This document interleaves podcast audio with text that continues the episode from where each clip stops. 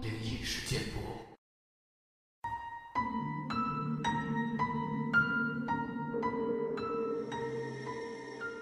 嗨，你好，欢迎来到今天的奇闻事件部，我是主播莫大人。Hello，大家晚上好，我是陈默。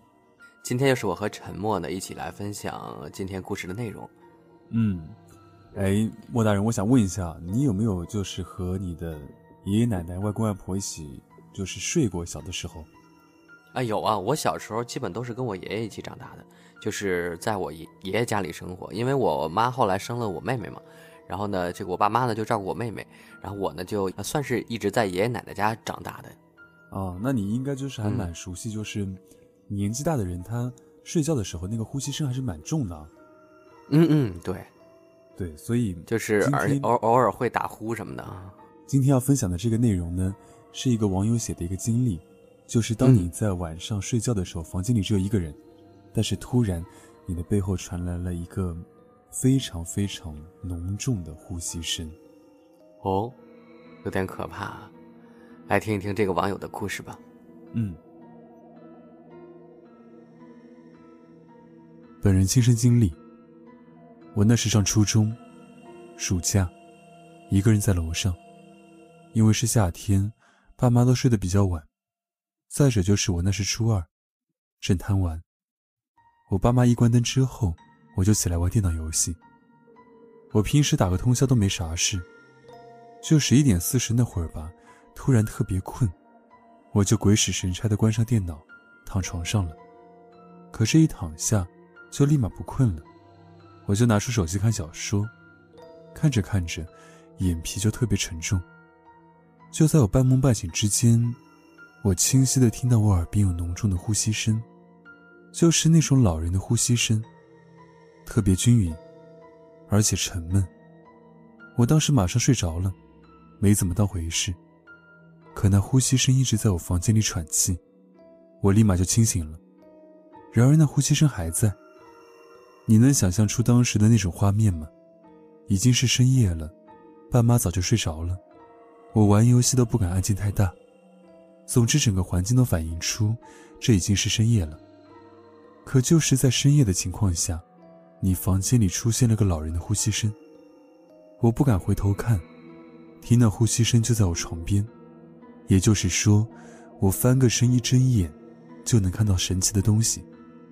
但我真的不敢翻身，更别说睁开眼睛了。我就把被子盖住头。我盖住头后，我就心里想，是不是幻觉？然后我就使劲地掐了一下自己的大腿，那疼痛，现在还记忆犹新。所以我当时就知道，那不是幻觉，也没有做梦。我躺在床上一动也不敢动。当时出的汗都快染湿枕套了，我就这么僵持着。我强迫自己睡着，明天又是新的一天。事实证明，我神经没那么大条。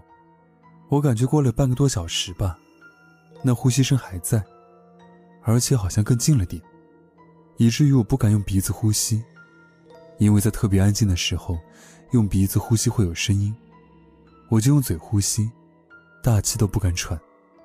就这么个情况下，我又冒出了一个念头。我当时心里想，我跑出去下楼找我爸妈去。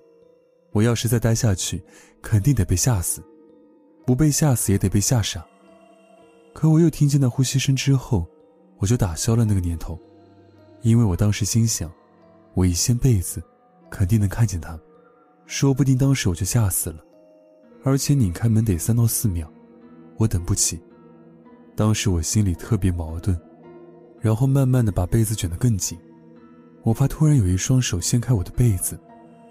就这样持续了半个小时吧，我床铺都已经湿了，被子更加不堪。人在困境中，总能激发出求生的欲望，我就想，死就死吧。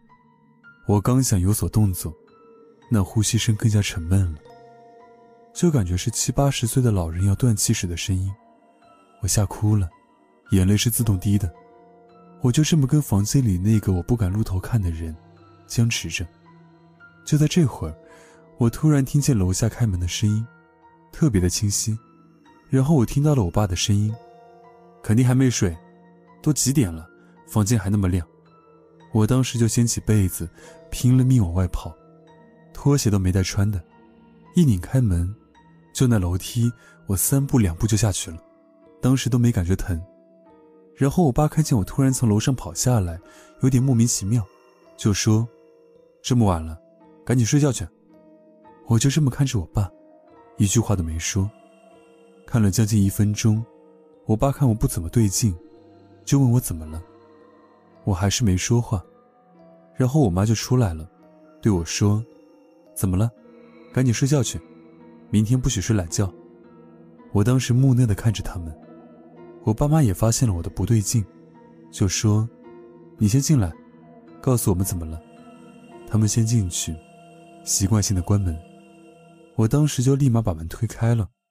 我爸一看我这反应，就问我怎么了，我还是没说。我也不知道我当时是怎么想的，就是不说话，心里特别清晰，就是不想说话。然后我爸和我妈就一个劲的问我咋了，动静有点大。把我奶奶吵醒了，我奶就进来房间，问我怎么了，说着倒了杯水递给我。我当时连拿杯子的力气都没有了，我抿了一口，捧着杯子，我看着他们，突然就哭了，特别痛快的那种哭。我记得从我记事起还没怎么哭过，毕竟都这么大了，不应该哭了，可当时就是止不住，哭了将近十分钟。我爸、我妈、我奶一直安慰我，一直问我为啥哭，好像是哭够了吧，我就说，楼，楼上，楼上。我爸说，楼上怎么了？我听见这个，我就又哭了，然后我妈就说，都两点了，先让他睡吧。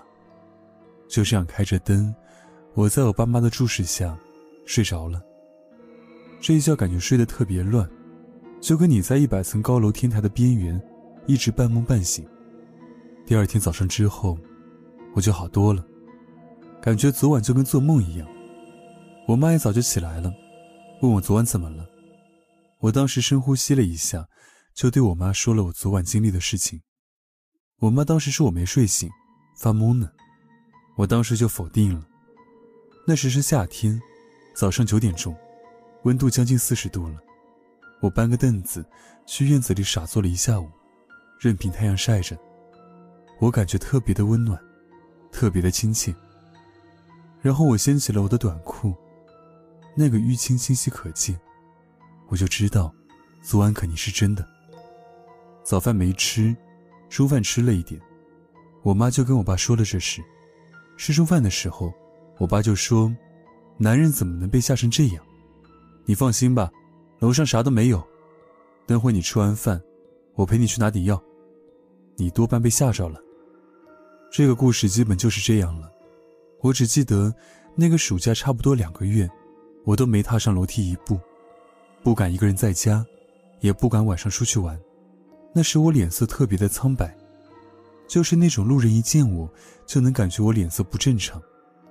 我爸也给我拿了药，喝了几个星期好点了。也不怎么害怕了。你们如果认真听完，肯定会问：你当时从楼上掀被子跑的时候，看见什么没有？我只能告诉你们，我当时是闭眼的，是到门那里才睁开，而且房间里贼亮，因为我的电脑关机没关住，屏幕上显示的是正在关机。我爸第二天上楼拔了插头之后下来跟我说的。从故事发生到现在。不知不觉已经过了五年了，现在想想没什么，可那时的我就不会那么想了。如果再让我经历一下这个事情，我大概也是重蹈覆辙，不敢掀被子，目睹那个呼吸声的来源。多亏我爸半夜上厕所，不然我真不知道怎么办了。本文来源知乎，作者不羁。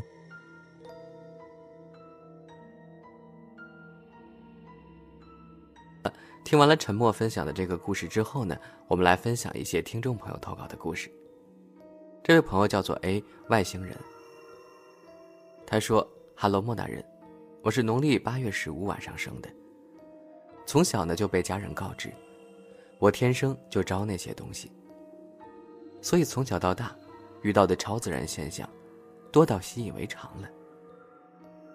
好在我的命格比较强大，属于那种厉鬼遇不到，小鬼不敢惹的。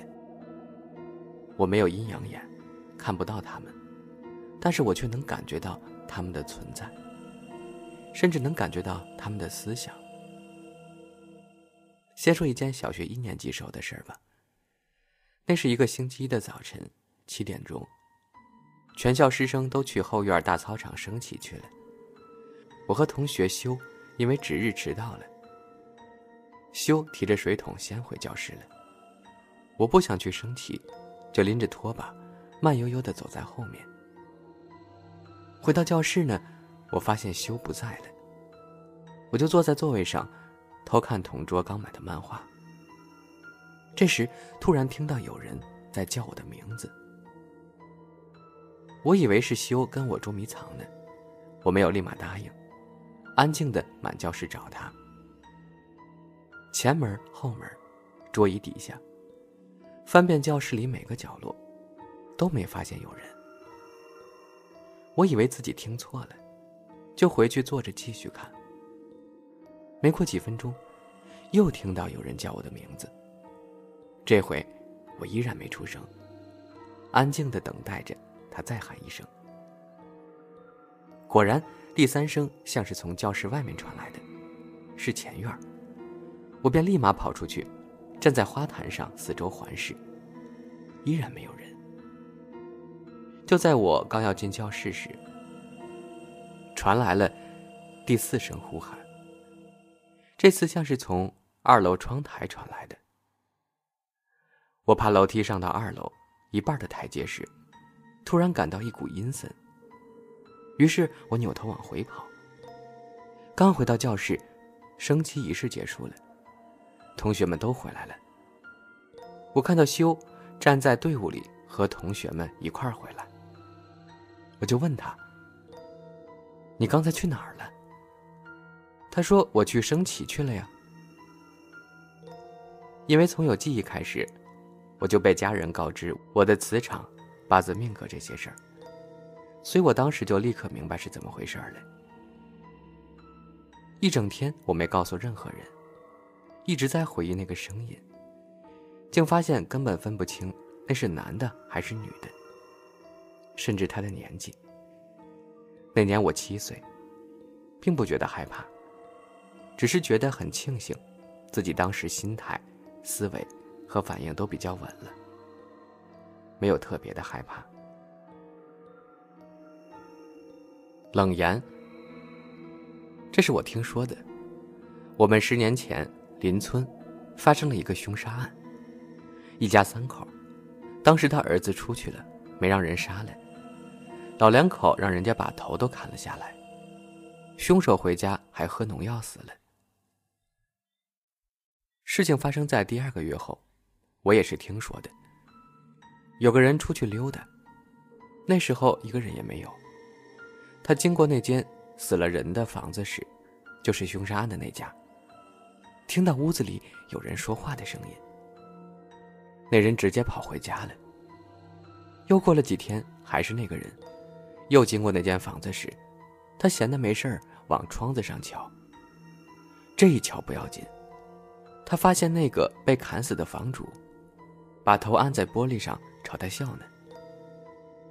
外面的人直接懵了，过了一会儿才反应过来，连滚带爬直接跑回了家。过了两天，直接搬城里去住了。过了几个月，又开始闹了，那家里灯时亮时灭。有个人经过发现了，他也胆子大。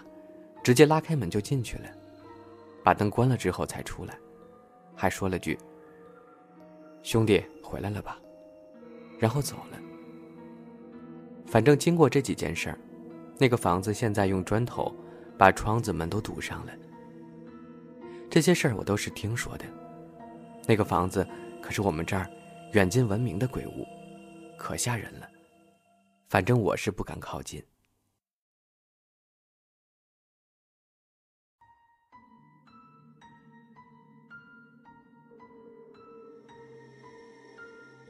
好了，以上呢就是今天奇闻事件部分享的全部内容。